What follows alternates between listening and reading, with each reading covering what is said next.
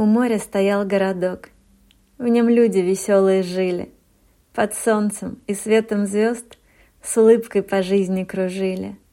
Не знали они хлопот, работа давала радость, И время текло без забот, и их обходила усталость.